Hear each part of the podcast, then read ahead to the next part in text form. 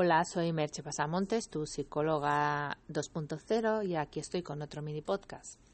Hoy te quería hablar de cómo decía Steve Jobs, en ocasiones los puntos se unen.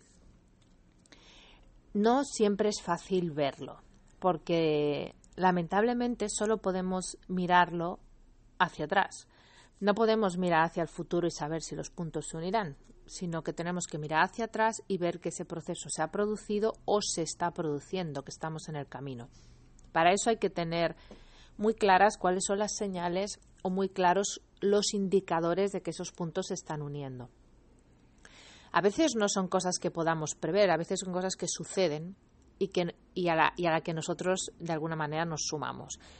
Pero es una, un ejercicio interesante ese de mirar y ver en cada, eh, en cada aspecto de tu vida, en cada, en cada ámbito, en el personal, en el de la pareja, en tu eh, profesional, en tus aficiones, con tus amigos, dónde estás en cada uno de esos aspectos, es un ejercicio muy típico de coaching, y ver si esos puntos se están uniendo.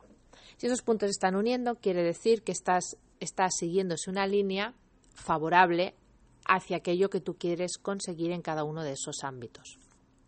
Y si no lo está haciendo, indicaría que tienes que poner unos, unos pequeños hitos futuros para tratar de que eso suceda en un corto, medio o largo plazo, dependiendo de cuál sea el objetivo.